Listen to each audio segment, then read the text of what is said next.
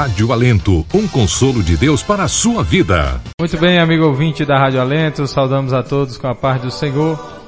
Mais uma programação, mais uma noite de sábado, estamos juntos para aprender a palavra do Senhor, falarmos as santas escrituras, meditarmos numa lição maravilhosa, essa lição que estaremos estudando amanhã, a lição de número 7, o ministério de Eliseu é, baseado em 2 Reis, capítulo 3, versículo 5, versículos 9 ao 11, verso 14 ao 18, o capítulo 4 também, versículo 1 ao 7 e o versículo 38 ao versículo 41. Vai ser uma lição maravilhosa. Vamos orar ao Senhor nosso Deus, dando início a mais um programa. Querido Deus, maravilhoso Jesus, somos-te gratos, Senhor, por este momento tão maravilhoso que tu nos concede de estarmos aqui, Senhor, para falarmos a tua palavra, junto com os amigos ouvintes desta rádio, desse veículo de comunicação. Abençoa cada família, Senhor, que está sintonizada. Fala ao coração de cada um dos teus filhos e filhas que neste momento se dispuseram a ouvir a tua voz através dessa rádio. Meu Deus, no nome de Jesus nós te pedimos, fica conosco e já te agradecemos por tudo. Amém.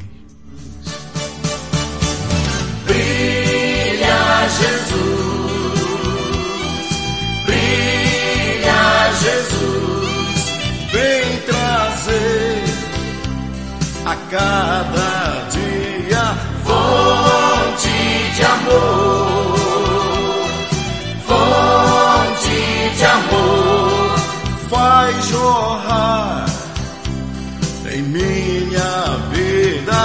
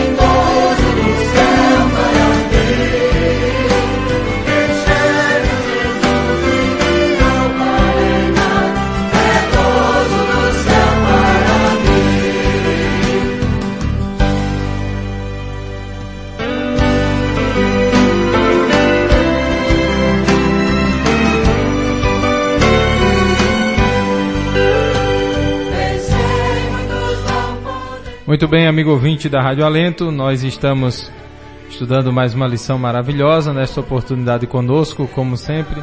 Nosso diácono, nosso irmão Alexandre está conosco aqui, está fazendo o trabalho da mesa de, de som, né? Todo esse trabalho técnico. A parte seu, meu diácono.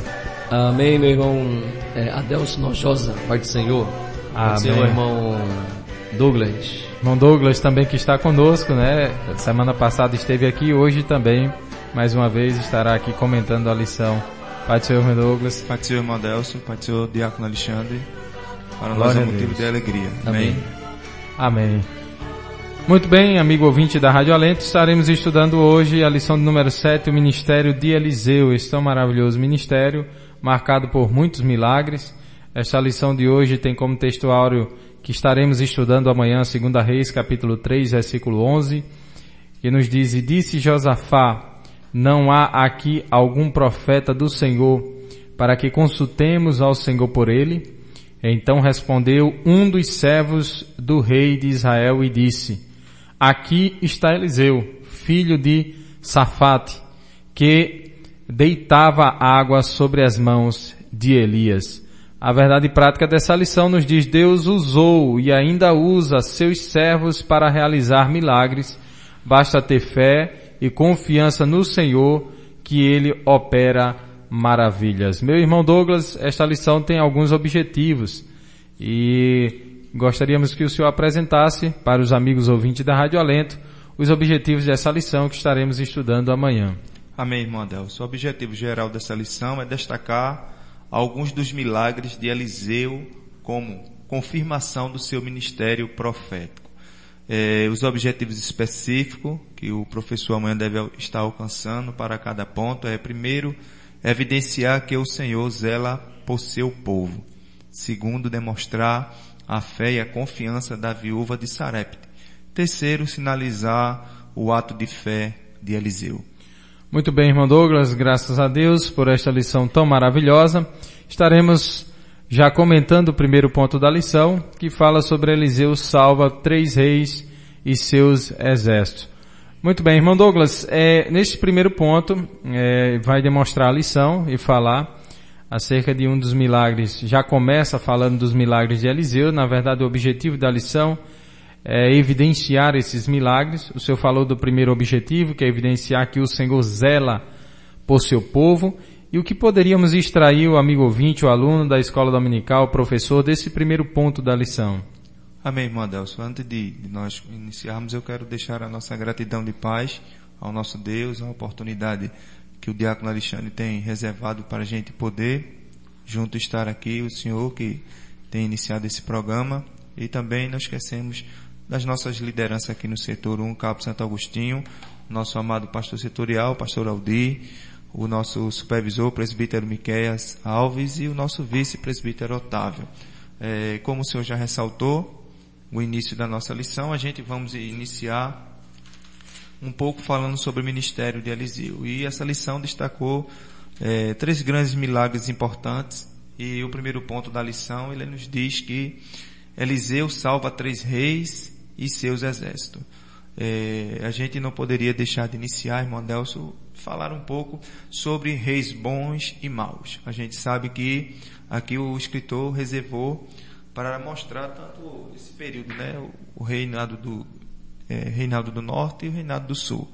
A gente sabe que o reinado do norte ele teve aproximadamente 19 reis e todos eles eles andaram em caminhos difíceis. Eles praticamente é, tiveram a sua dinastia mais ou menos de 200 anos que eles tiveram aí. Todos eles andaram em caminhos muito difíceis, o reinado do norte. Já o oposto que é o reinado de Judá, o reinado do sul, ele teve 19 reis e uma rainha. Aproximadamente eles tiveram uma dinastia de 340 anos. E a gente iniciando sempre teve essa oscilação. Uns procuraram, mesmo no Judá, a gente sabe que teve reis que não andaram segundo o coração de Cristo. A gente vê o exemplo de Manassés, que foi reinado do reino de, do sul, foi da dinastia, tinha a questão da raiz, né, de Davi ia sair dali do reinado do sul, o próprio Cristo, mas mesmo assim Manassés ele não andou nos caminhos de seu pai. ele procurou andar em outros caminhos, apresentou seu próprio filho. A gente sabe que ele fez sacrifício com um dos seus próprios filhos, mas posteriormente ele voltou seu caminho e se arrependeu. E a gente sabe que, a gente entendemos que ele foi revelado agora é, a Eliseu esses três reis. A gente sabe que Acasias foi o rei que a gente falamos nas lições anteriores, posteriormente falamos sobre a sucessão de Elias, de Eliseu no lugar de Elias, e agora a lição entra a questão dos três reis vão à guerra contra os moabitas. A gente vemos o texto áureo que mostra, mas o versículo primeiro nos mostra o momento que o rei é, Joroão, que estava em evidência aqui, que foi um dos filhos de Acabe, é o segundo filho de Acabe.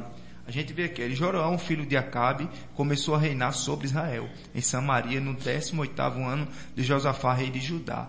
E reinou doze anos, e fez o que era mal aos olhos do Senhor, porém não como seu pai, nem como sua mãe, porque tirou a estátua de Baal e que posteriormente fizera.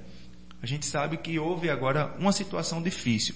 Nesse momento de transição entre Acabe e Acasias, os reis de Moabe, eles deixaram de exercer a sua função, de pagar os seus tributos que existiam para que eles pudessem pagar a nação de Israel, né? E nesse momento de transição, o rei de Moabe ele se disponibilizou de não pagar mais. Então, o próprio rei aqui, Joroão, foi lá, chamou Josafá, chamou o rei de Edom, para que eles pudessem trazer uma causa que fosse só o favorecer. Tá certo? Então foi nesse momento que entra o primeiro ponto da nossa lição. Os três reis vão para a guerra. Só que o problema todo era esse. Eles simplesmente não estavam andando no caminho de, não andou no caminho do seu pai nem da sua mãe, mas ele, como o senhor bem ressaltou nas lições anteriores, o rei ele tinha a responsabilidade de trazer o povo para Deus. E esse aqui não foi diferente não. Ele não andou nos caminhos. Você vai ver que quando Elias quando Eliseu chega diante dele, ele começa a dizer, olha, eu só vim aqui por conta de Eliseu, não por conta de você.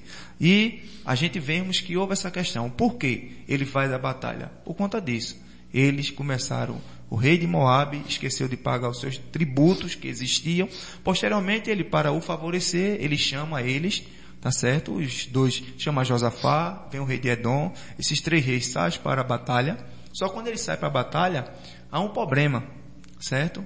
A água, certo? Vai para o deserto, aproximadamente eles passam um período ali, e Josafá entrou no coração deles, olha, não tem alguém que a gente possa consultar, aí é onde é que entra o texto áureo que o Senhor leu para a gente, que mostra agora o momento que apresenta Eliseu.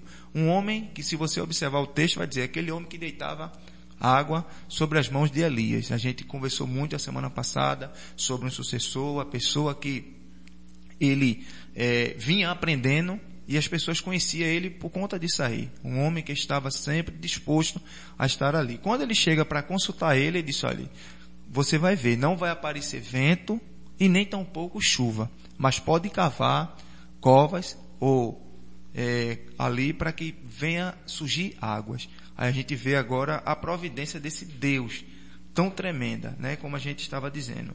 O rei, três reis vão para a guerra contra os moabitas. Joroão, rei de Israel, que como seu pai Acabe fora reprovado pelo Senhor, Josafá, rei de Judá, considerando um excelente monarca em razão da de promover a adoração ao verdadeiro Deus. Isso aí eram os exemplos que tinham deles, certo? Só que a causa ali não era nem para Josafá ter se entrado ali, porque era somente ele. Você vai ver que quando ele começa a sentir dificuldade na batalha, ele começa a dizer, o Senhor, dizendo a Deus, olha, o Senhor chamou esses três reis para entregar na mão dos moabitas, mas era uma causa dele mesmo, não era uma causa de Deus, certo?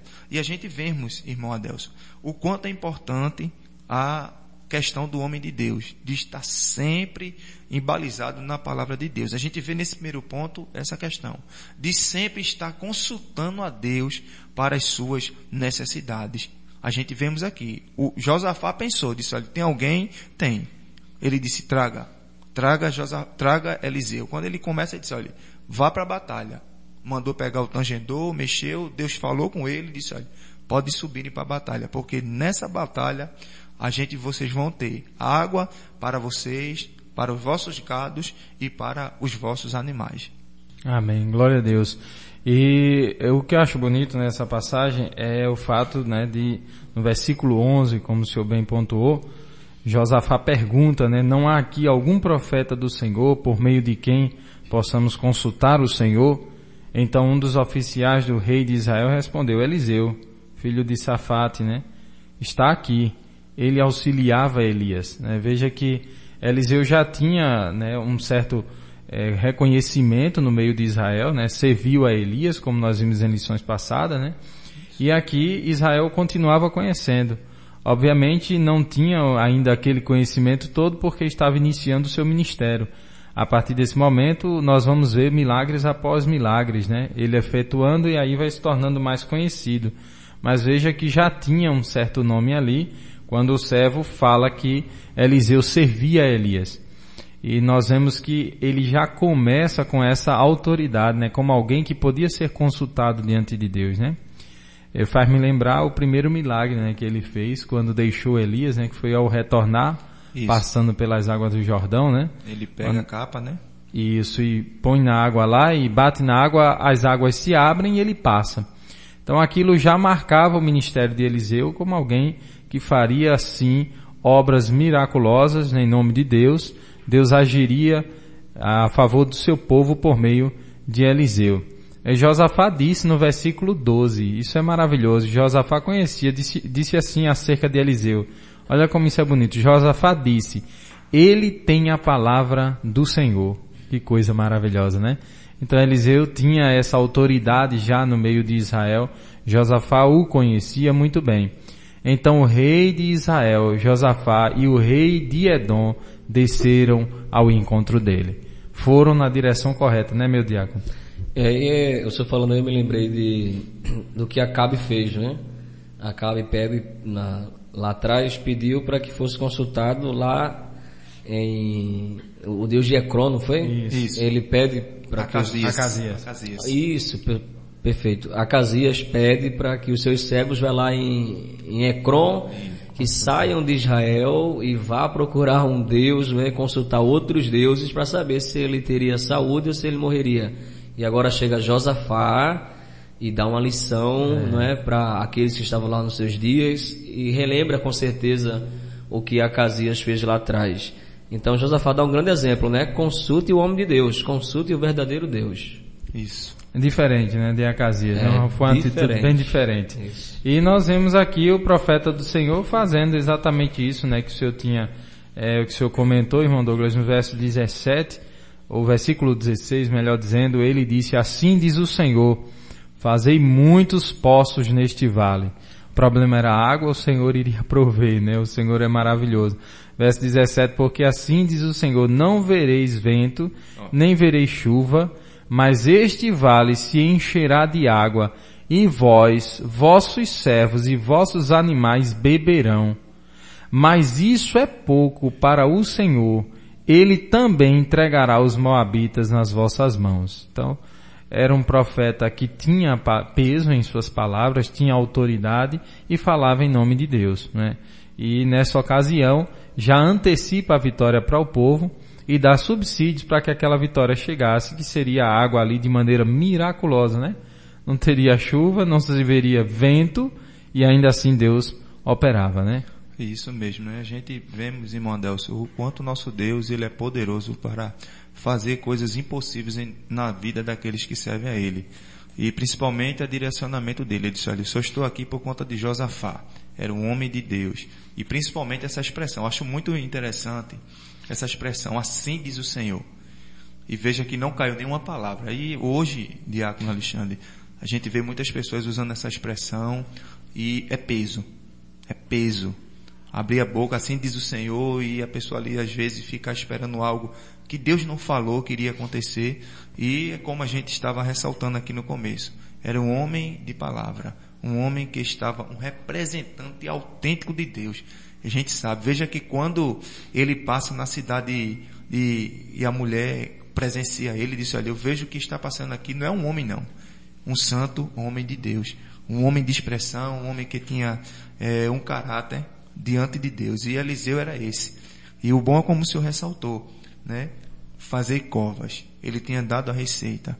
pode ir para o deserto, só faça só cavar. Não se preocupe com ventos e nem se preocupe com chuva, porque aí a gente vê no começo, né, da criação. Veja que a gente via que quando o dilúvio, se a gente for parar para analisar, quando o dilúvio existiu, era chuva de cima e arrebentando água de baixo. Pode ver, está na expressão da Bíblia. Água de, de todos os lados. A mesma coisa aconteceu aqui. Era o pessoal cavando esperando ali, como se Deus providenciasse o poço no deserto. Deus é aquele que providencia o necessário para nossas vidas. Amém, glória a Deus. Então, meu amigo ouvinte da Rádio Alento, professor, aluno da Escola Dominical, esse primeiro ponto vale é, ressaltar esse capítulo 3 de Segunda Reis, em que Eliseu orienta a vitória sobre os Moabitas, né? e nessa ocasião o milagre feito através do servo do Senhor é onde água brotou do nada ali, né? Era só cavar poços e confiar na provisão de Deus e de que Deus também venceria a batalha por meio da palavra do profeta. Vale também destacar nesse início de lição, é, até o esboço da Beré, eu achei bem interessante o primeiro ponto, as marcas do ministério de Eliseu.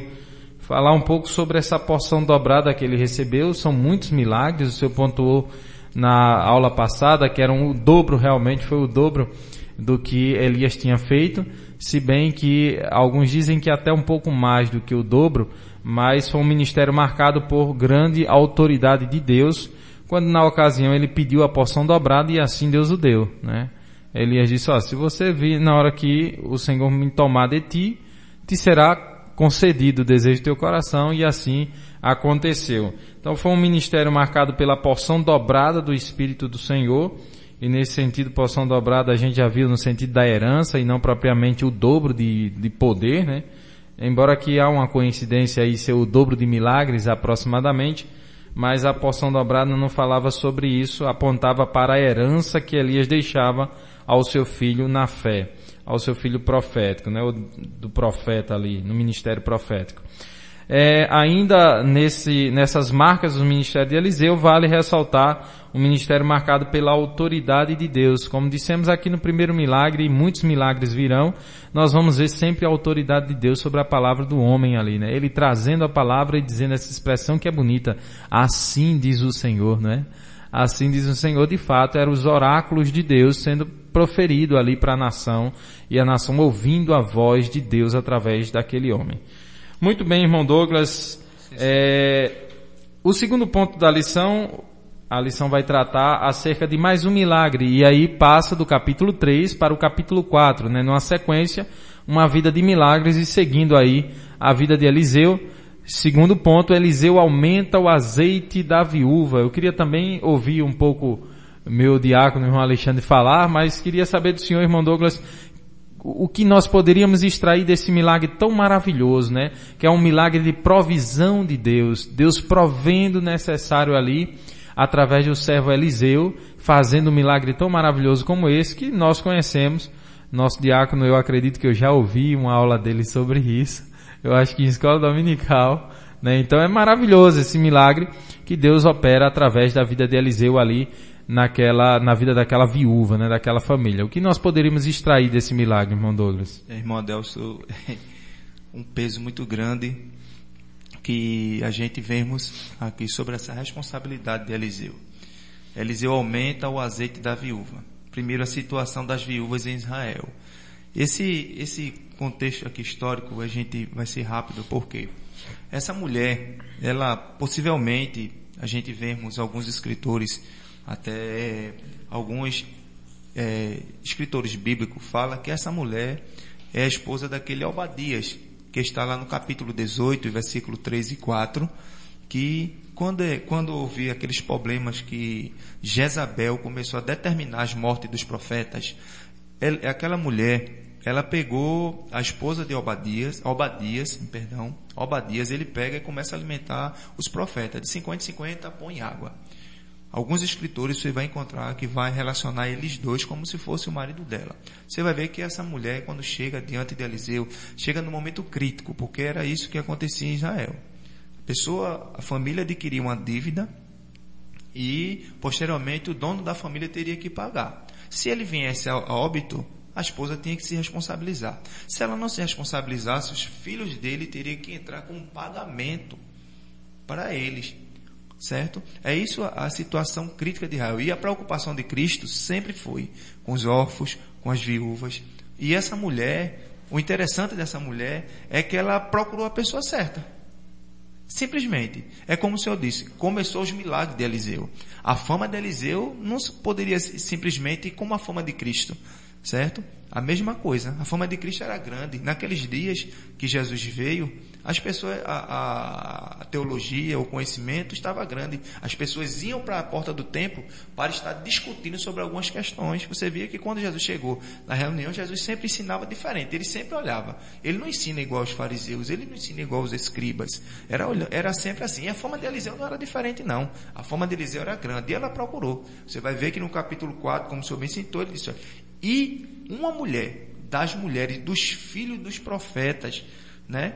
Clamou Eliseu dizendo: Meu marido era teu servo, morreu, e tu sabe que o teu servo temia o Senhor, e veio o credor a levar a levar-me os meus dois filhos para serem servos. E Eliseu disse: Que te hei de fazer? Expressão muito interessante dele. O que te hei de fazer? Ela procura este homem no primeiro ponto, como diz, olha, a situação da viúva. A vida da viúva nos tempos bíblicos era bem difícil. A gente pode ressaltar que hoje, depois da morte de um, de, uma, de um cidadão, a gente sabe que tem o governo dá todo o amparo legal, dá. Mas só que naqueles dias não tinha. Quem tinha que sustentar a casa eram os filhos mais velhos. E essa mulher estava com crianças, não tinha mais, certo? A situação dela era uma situação crítica uma situação crítica. Mas é como a gente começou a dizer no começo da primeira lição. A gente vai embasando os milagres de Eliseu, a gente vê tudo o que acontece é no campo da impossibilidade. A gente vai falar mais na frente. O campo da impossibilidade. A gente vamos ver o quanto Deus se utilizou da vida deste homem. Um certo professor estava dando aula na escola e disse que esse homem, Eliseu, ele, ele em milagres, ele foi muito maior do que Moisés. E a gente sabe o peso de Moisés para o Velho Testamento como legislador, que conduziu o povo a sair do deserto. E este homem agora tem essa grande responsabilidade de conduzir uma mulher que estava necessitada. Amém? É verdade, glória a Deus. E é, como o milagre da provisão, meu diácono, é, meu diácono Alexandre, o nós vemos aqui um Deus que cuida dos seus, né? A mulher estava, como disse nosso irmão Douglas, numa situação extremamente difícil, né? Existiam leis em Israel para se cuidar das viúvas, né? O Senhor exigia isso aos órfãos e às viúvas, uhum. mas nem sempre as leis eram respeitadas, né? Nem sempre eh, as viúvas e os órfãos tinham os cuidados que Deus queria que tivessem com eles, né? E naquela ocasião me parece que ela estava sem saída. O Sim. seu marido já não estava mais vivo e as condições financeiras dela não eram favoráveis. E ao que nós vemos aqui, os filhos eram quem iam pagar a dívida ao credor, né? Ele ia levar os filhos como escravos e ela ficou meio que desesperada. E é nessa ocasião que Deus supre as necessidades, né? Então, nós vemos um Deus que prevê, ou que provê, melhor dizendo, né, o necessário para seus servos. A lição vai trazer muito bem a situação das viúvas em Israel, trazendo essa dificuldade com que essa mulher passava, depois uma única botija que ela tinha de azeite. Capítulo 4, né, e no versículo, a partir do versículo de número 2, olha o que diz o texto. Eliseu lhe perguntou, que farei, que farei em teu favor? Diz-me o que tens em casa, e ela disse, tua serva não tem nada em casa, a não ser uma vasilha de azeite. Não tinha praticamente nada, né, irmão Douglas? A situação, a situação era difícil. Difícil, né? E aí, é, o texto continua dizendo, e ele lhe disse, vai, pede emprestadas vasilhas e todos os teus, a todos os teus vizinhos, vasilhas vazias, não poucas. Veja o milagre de Deus e a provisão de Deus, né? Eliseu diz, olha, pode pedir vasilhas emprestadas aos vizinhos, quem tiver, peça. Agora não peça pouca não, peça muita porque o milagre vai ser grande, né? Então veja que coisa maravilhosa, Deus agindo através do seu servo, o profeta Eliseu, um homem cheio de autoridade de Deus e fazendo um tão belo milagre que foi esse milagre, né, meu diácono? Isso, muito bem. É, com relação a, a essa mulher, é, a Bíblia, não é? Irmão Douglas, irmão Adelson, a Bíblia não dá nenhuma informação é, de quem, como se chamava a mulher, apenas diz que era uma, uma certa mulher. É, e vale é, ressaltar, destacar que não era uma, uma mulher qualquer, ela era casada com esse homem, ela vivia numa situação é, favorável com o homem de Deus.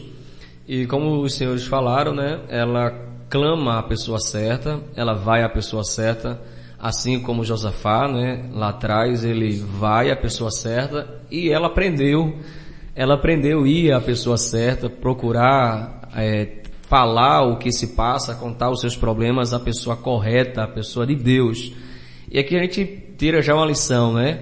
A gente, é, existe o hino de Eusébio de Paula que diz assim, ele diz, não conte a sua história a ninguém, só conte a sua história a Jesus, o homem solução não tem, silêncio é melhor, leve a cruz. Então aqui ela não procura um homem qualquer, ela procura um homem que representava o próprio Deus ali naquela, naquela terra. E aí ela clama. Esse clamar aqui é geralmente é acompanhado de choro, é acompanhado de um pedido de ajuda. Quando ela clama, ela pede ajuda. E vale aqui salientar aos amigos ouvintes, né? Se você está precisando de ajuda, peça ajuda e procure o homem de Deus. Porque aqui ela procura o homem de Deus, representante de Deus, e ela não procura uma pessoa qualquer. E aí, é, veja como é interessante você ter é, você ter um, ter um bom histórico, né? Você ter algo reservado lá atrás. Ela destaca dizendo que o marido dela não era um qualquer marido, ela diz aqui, era teu servo, era um homem de Deus, obediente, estava sempre aí na escola dos profetas, aprendendo com o Senhor. Ele era servo, ele era obediente, era um homem exemplar. Então ele era teu servo, ele morreu, tu sabes que ele morreu, e agora aconteceu uma situação difícil comigo, além dele ser teu servo, veja que interessante, é quando você tem reserva, essa é a palavra que eu queria dizer. Quando você tem reserva, ela diz assim, ele era teu servo, e tu sabes, tu conhecia ele, tu sabes que ele temia ao Senhor. Então aí já era o suficiente, né? É, temer ao Senhor era, era uma posição de, de respeito, é Temer ao Senhor é uma pessoa que anda em, em obediência, que anda certinho. Então ela, irmão Adelson, irmão Douglas, então ela salienta o seguinte, ele era meu marido, a gente não era amigado, estava tudo certinho, casamento abençoado por Deus, meu marido, isso é muito bonito, né? Meu marido era teu servo e tu sabes que ele temia ao Senhor. E agora ela, depois de ela revelar, né, trazer, mostrar é, entre aspas, o direito que ela tinha, né? Aí ela agora mostra o problema. Agora é chegado o credor e o credor vem levar os meus dois filhos, que era costume, como disse nosso irmão Deus, nosso Douglas, era costume. Veio agora uma dívida, vai empenhar quem? Para pagar a dívida. Vai empenhar quem? Vai empenhar os filhos. Então eles eles estão vindo aqui levar os meus dois filhos para serem escravos. E aí Eliseu fez uma pergunta e essa pergunta definiu toda a história. Você tem o que em casa? E foi o que nosso irmão, irmão comentou. E ela disse, olha, eu tenho uma botija. Vamos definir o que é botija. No literal, botija é um vaso pequeno. Em outras palavras, ela disse, eu não tenho nada grande em casa, não tenho nada importante em casa à vista dos homens. Eu tenho uma botija, ela é pequena, limitada, é isso que eu tenho em casa e ela, é, ela tem lá um pouco de azeite. Aí Eliseu disse, né? Então vai, como já disse nosso amado, é, nosso irmão é, Adelso. Então vai lá, pede emprestado tal. Então aqui, irmãos, o que, é que eu quero passar para os irmãos? Deus não precisa de coisa grande para fazer coisa grande. Se a gente colocar coisas pequenas na mão de Deus, dessa coisa pequena, Deus faz coisas extraordinárias, coisa muito grande é, para repassar para os irmãos, o que é que acontece? É, a Bíblia, os pregadores costumam dizer isso, né? eu acho interessante. É, a Bíblia não diz que o azeite acabou. A Bíblia diz que o azeite parou. Porque, e ainda salienta dizendo que se ela tivesse mais vasos, ainda existiria, ocorreria é, mais azeite jorrando. Então, parou o azeite porque acabou a vasilha, né? Acabou Isso. os vasos. Agora veja que é interessante, a gente diz que o crente deve estar sempre cheio, né? O crente não pode estar vazio. E aí eu vou repassar essa, essa pergunta para os irmãos. Às vezes parece ser um paradoxo, né? Para o milagre aqui acontecer, tinha que algo estar vazio. Se tivesse cheio, não haveria, não haveria milagre, não haveria o, o extraordinário de Deus. Mas a gente costuma dizer, né, que o crente tem que estar cheio, o crente não pode estar vazio. E eu repasso para os irmãos, é que os irmãos tem que ter, tem que estar vazio, né? Vazio de alguma coisa. Né? E para ter milagre ali tinha que ter algo vazio para que o milagre acontecesse. Então às vezes é necessário sim que exista um, um vazio, mas não vazio de Deus, né? É, eu posso dizer, né, que isso é, revela a dependência de Deus, a dependência da providência de Deus. Se a gente sempre se achar, se achar cheio, a gente vai sempre se achar que não depende de Deus, de nada de Deus, que eu estou cheio, depende de ninguém. Mas é necessário que a gente esteja assim, dependente de Deus 24 horas. E ali a dependência de Deus foi, foi manifesta. Então quando a gente se revela dependente de Deus, pode ficar certo, Deus vai fazer alguma coisa e o milagre será realizado. Então, muito bom. Amém, irmão Alexandre. É verdade. E é, quando nós enxergamos exatamente isso que o senhor pontuou, talvez era Deus dizendo, dando resposta ao povo ali, né? Dizendo, olha, a limitação está na, nas vasilhas. Cadê mais vasilha? Não tem, não. Então, enquanto tivesse vasilha, eu estaria aqui fazendo, completando as vasilhas com azeite, né? Isso, em nossa vida hoje espiritual, a limitação está no homem. Nenhum homem traduzindo, trazendo, fazendo um paralelo hoje ao espiritual, nenhum homem pode dizer que está completamente cheio de Deus, né? Isso. O... Sempre há espaço para receber mais de Deus. Isso. Deus é um ser infinito, as coisas de Deus são infinitas. E o homem, ele sempre, sempre sentirá sede, sede e falta de Deus, porque Deus é um ser infinito uhum. e nós somos ser completamente finitos. Isso né? é a Bíblia, a Bíblia, irmão Douglas, sempre salienta que a gente não pode estar vazio de Deus, né? Tem que estar Isso. sempre cheio dele, né? Sempre cheio. O comentarista diz uma frase que eu achei interessante. Ele disse que se ela tivesse mais vasos, teria recebido ainda muito mais azeite, pois haveria em Deus o bastante para enchê-los ou enchê-las, né? A família ali. Então é interessante. Sempre que se procura Deus, Deus tem sempre mais, sempre mais, sempre mais. É e isso é muito interessante. É, hoje a gente veio de um culto abençoado. E quando a gente sente Deus, a gente chora, a gente dá glória, a gente glorifica, a gente sempre quer mais de Deus. É verdade, irmão Alexandre. E o que o senhor ressaltou é muito interessante. Ele pontuou uma coisa muito interessante. Não acabou. Hum. Simplesmente parou. O que o senhor disse faz com que ele falou. O homem sempre vai estar o quê? Dependente de Deus. O azeite, esse azeite representava o quê? A presença de quem nas nossas vidas? O Espírito Santo, meu irmão.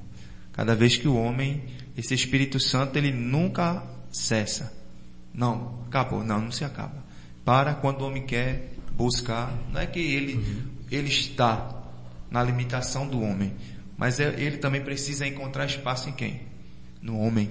Então, esse Espírito Santo, esse azeite, como foi feito para a viúva, que houve a provisão de Deus, como bem Senhor ressaltou, uma importância muito pequena. Mesma coisa de Elias. Elias, quando chega na casa da mulher de Sarepte, disse: Olha, eu não tenho nada, só tenho um pouco de farinha na botija, na panela, e um pouquinho de azeite na botija. Aí ele disse: Olha, faz o pão primeiro para mim, porque não vai faltar para você não. E aqui, esse milagre aqui é como tem bem ressaltado. Ele deu a receita. Isso. Mas a família foi que tinha que fazer é, em casa. E, e, lembrando que isso aí não foi egoísmo né, do profeta. Mas primeiro para ele, que negócio é esse? Não, não. é?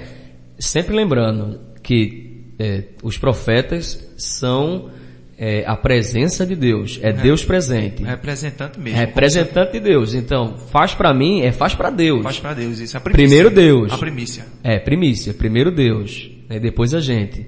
E é isso que Deus quer, quer ver na gente, né?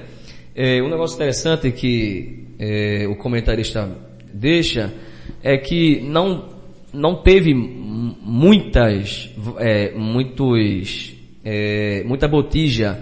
Ele disse aqui que foi uma única botija de azeite que foi suficiente para Deus operar o milagre. Então veja que coisa, extraordinária.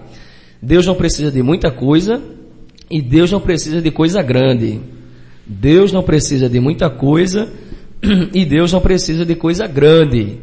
O que Ele quer ver na gente é fé e obediência, como estar aqui e já adentrando, irmão Adelso, família unida. Família unida. Quantas famílias não recebem de Deus o melhor de Deus porque estão desunidas? Não existe um diálogo, não existe união. Aqui todo mundo pensou a mesma coisa, irmão Douglas e irmão Adelso. Ali estava todo mundo pensando a mesma coisa, focados no que Deus estava orientando. Então, quando dentro da família existe um cabo de guerra, a gente nunca vai é, ver, sentir o milagre de Deus e nunca vai dar testemunho. Imagine agora essa mulher, esses filhos, dando testemunho ali na região. Não é? Dando testemunho aos profetas, aos professores lá da escola de profetas, dizendo que foi que Deus fez. Meu Deus do céu, acho que os cultos lá eram cultos, irmão Adelso, poderosos. Imagina essa família dando testemunho, lá em casa só tinha uma botija de azeite, aconteceu assim, assim, assim, e Deus fez um milagre extra, extraordinário. Então, meu amigo que você me escuta agora, vou repetir de novo, Deus não precisa de muita coisa, e nem de coisa grande, porque quando ele quer fazer, ele pega só um e faz o milagre. Quando ele quer fazer, ele pega aquele pouquinho, aquele pequeno e faz uma coisa grande. Glória a Deus, é verdade. Então, nós vemos esse milagre, a provisão de Deus, né, através de Eliseu. Eliseu que é tipificado como um, um, tipo de Cristo no Antigo Testamento, exatamente pelo fato de prover a necessidade do seu povo, e nesse caso fazendo paralelo com o azeite que simboliza o Espírito Santo, uma vez que é Deus quem dispõe isso para os seus servos, estava dispondo isso para aquela mulher e para nós também fazendo este paralelo. Muito bem, amigo ouvinte da Rádio Alento, meus irmãos que estão aqui, essa lição maravilhosa ainda nos traz é, um terceiro ponto que fala de mais um milagre de Eliseu. São vários milagres, me parece que a sessão é, não tem fim, né? É. São infinidade de milagres. É, a partir do capítulo de número 3, nós vimos agora o capítulo 4, do versículo 1 até o versículo 7, e depois vem a ressurreição do filho da Sunamita, depois vem a morte na panela, o milagre dos vinte pães, Naamã é curado da lepra, Naamã é curado da lepra é assunto para a próxima lição, mas alguns milagres ainda aqui no capítulo 4. Foi uma porção dobrada de verdade. Foi, né?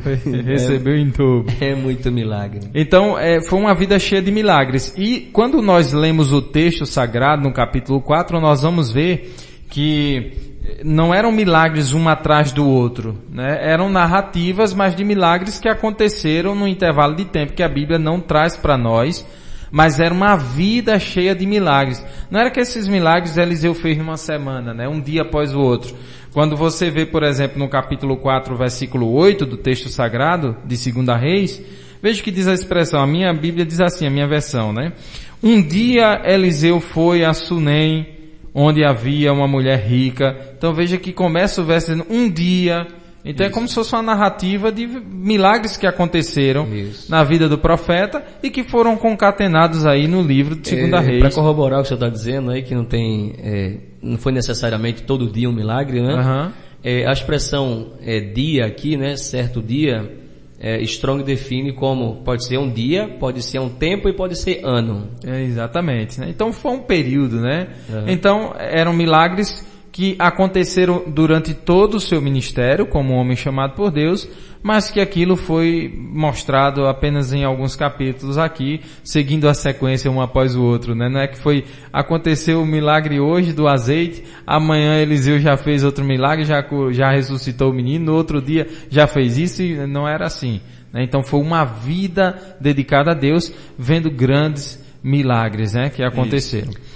O terceiro ponto da lição nos fala sobre a morte que havia na panela. E este milagre está ali a partir do verso 38 do capítulo 4. Isso. Irmão Douglas, maravilhoso foi este milagre. O que nós poderíamos extrair deste milagre? Olha, irmão Adelson, a gente vê né, a morte, como o senhor bem falou, que havia na panela. O primeiro ponto vai falar sobre a escola de profeta, certo? Que é importante a gente também ressaltar um pouco, pois eu gostei da lição e alguns textos que eu li e algumas aulas também. O professor destacou muito bem falando sobre essa escola de profeta. A gente até falamos na lição posterior, anterior, a gente mostra, né? Eu estava procurando alguma coisa, aí mostrando a escola de profeta. Essa escola de profeta estava sobre uma supervisão, uma supervisão. Eu queria que o amado ouvinte pudesse ver é, o primeiro livro de Samuel, capítulo 10, versículo 5 e o versículo 10.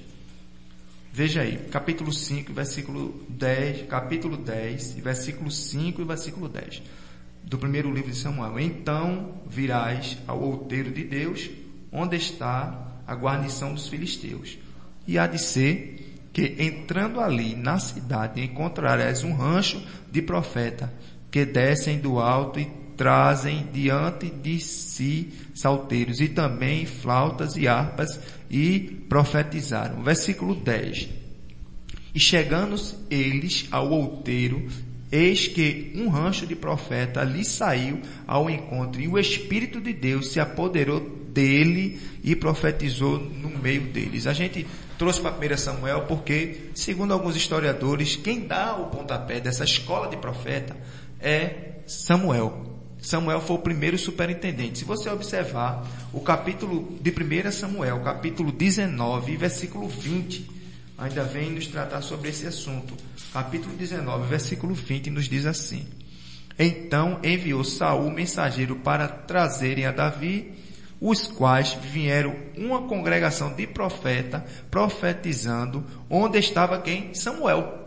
Veja aí o líder, Samuel, que presidia sobre eles. Veja aí, capítulo 1 Samuel, capítulo 19, versículo 20, vai nos mostrar. Pronto. E essa escola de profeta, se dá mais ênfase, ela ganha mais é, consistência, a palavra ganha mais poder, quando entra Elias e Eliseus. Você vai ver que quando a gente falou sobre Gilgal, sobre é, os três lugares que eles passaram, tá certo? Essa escola de profeta sempre tinha, ele começou a crescer sob a supervisão dele, primeiramente de Samuel, posteriormente ela criou-se corpo com Elias, primeiramente, que a gente vai ver quando eles vão para, quando eles se despedem, veja que Elias passa nos determinados lugares e ali estavam homens, primeiro, essa escola não ensinava ninguém estava profetizando, não é isso que significa. Essa escola, como bem pontuou a lição, ela nos mostra, veja que o primeiro ponto, de os filhos dos discípulos dos profetas estavam radica, radicados em Betel, Jericó e Gigual. Nessa escola, os alunos eram encorajados, veja aí a diferença, eram encorajados a buscar uma melhor compreensão da palavra de Deus. E quando a pessoa fala de rancho de profeta, as pessoas entendem que é só para profetizar, não. Eles estavam ali sobre ensinamento Agora que Deus se apoderava deles e extraía, porque eles eram homens que estavam ali à disposição de Deus. Veja que Obadias fez a mesma coisa. Quando houve essa situação, ele tomou conta. Então, a gente vemos o primeiro ponto, a escola de profeta. A escola de profeta era isso. Não era para ensinar ninguém a profetizar.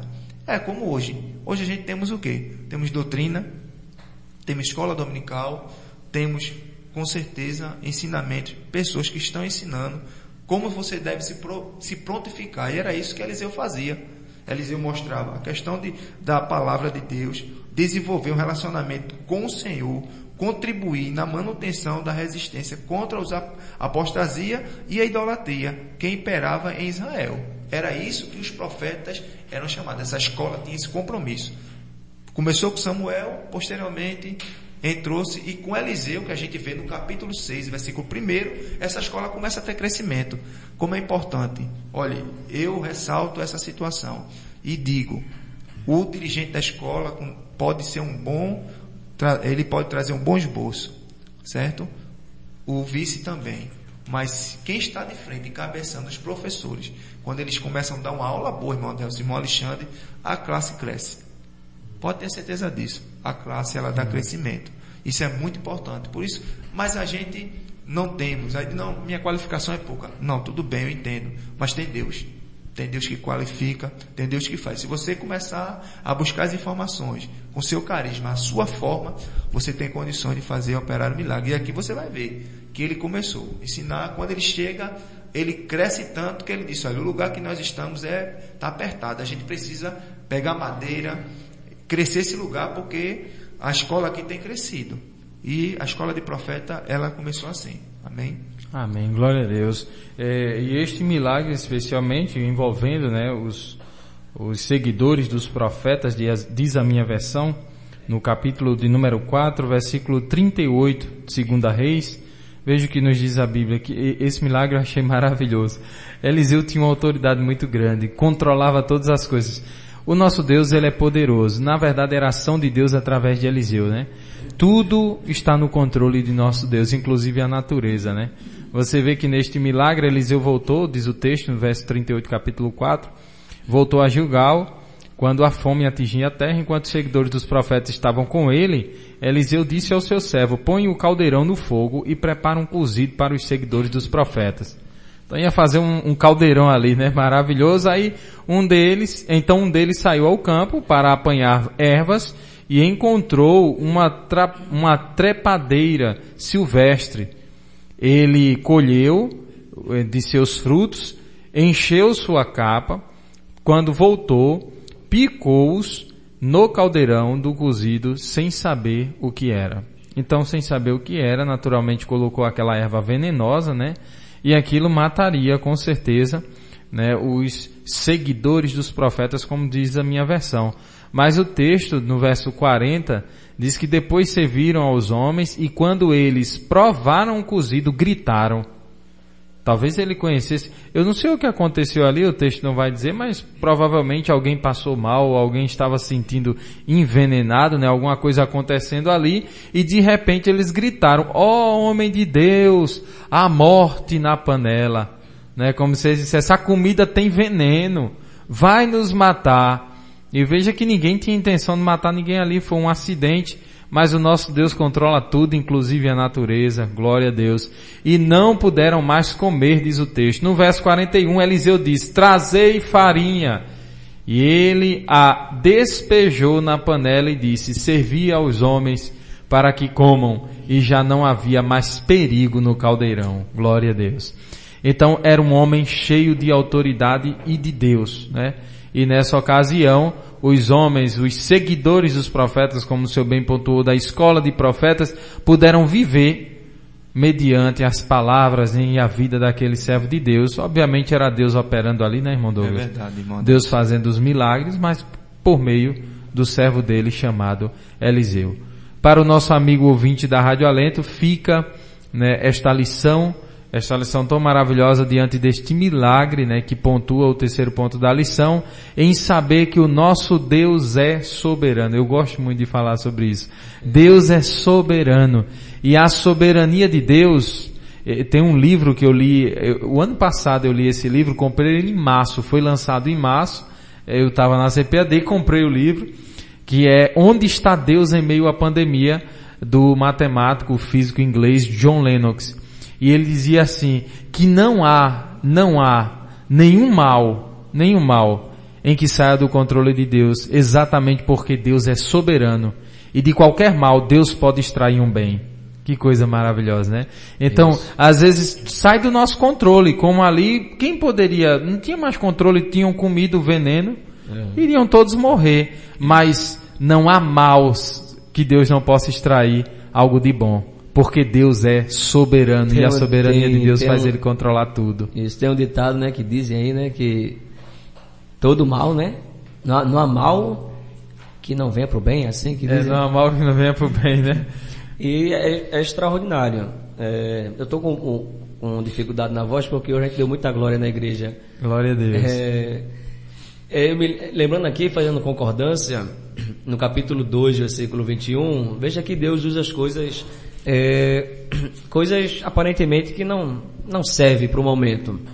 Mas, por exemplo, é, a Bíblia diz, né, lá em, em 2 Reis 12, 21, que Eliseu ele jogou sal na água, porque a água também estava tava provocando abortos, não foi? Ali em Israel. Uhum. Ele pega sal, joga na água e tudo é, volta ao normal. Em 5 e 10 ele pede para que um homem, né, um homem poderoso, se lavasse sete vezes num rio mais poluído, né, da, da daquela região, né? Jordão. Isso. isso, né? Então veja, ele usa sal e aí já não há mais, não vai existir mais abortos, né? As águas, ela não era mais má. Isso, aí volta ao normal. Agora ele pede para que o homem vá numa das águas mais poluentes ali em Israel. E ele foi lá, foi curado, né? Sete mergulho curado. No capítulo 6, versículo 6, o moço estava trabalhando, né? Foi dar uma machadada, o ferro caiu. Meu irmão, eu não sei como é que é isso não, ele pega uma madeira e toca na água e o ferro flutua. O ferro flutuar é parada, né? Até hoje, a, os, os entendidos já não, não entendem isso. Como é que um ferro chega a flutuar na água? E lá em Êxodo do, é, 15 e 25, Moisés também pediu socorro a Deus e o Senhor lhe mostrou um pedaço de madeira e ele foi lá, jogou a madeira na água e a água ficou boa para beber. Então veja que coisa, né? É, Jesus lá em João 9 e 6, ele pede para que um cego, né? Ele usasse lama para voltar a enxergar. Então coisas é, que fogem do nosso entendimento, né? Aí a gente vai lá para concluir o que Paulo disse em 1 Coríntios 1 e 25. Ele escreveu dizendo o seguinte, que existem coisas, né? Deixa eu encontrar aqui. É, aquilo que parece ser a loucura de Deus é mais sábio do que a sabedoria humana. E aquilo que parece ser a fraqueza de Deus é mais forte do que a força humana. Então Deus pega, né, coisas que aparentemente é fraca, que não serve e faz coisas, torna a dizer, extraordinárias e grandes, né? É Glória a Deus, pela sua soberania. É né? isso Deus é soberano, controla o tempo, as estações, a natureza, tudo, né, irmão Douglas? Absolutamente tudo, né? É verdade, irmão. Pois bem, estamos chegando ao final, chegamos ao fim desta lição. Rádio Alento, um consolo de Deus para a sua vida.